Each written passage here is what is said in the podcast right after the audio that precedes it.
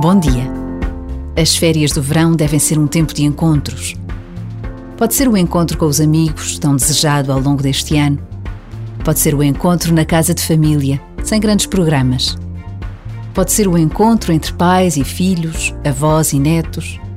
Mas também pode ser o encontro com o silêncio, com um livro, com as memórias, com o que queremos fazer daqui para a frente.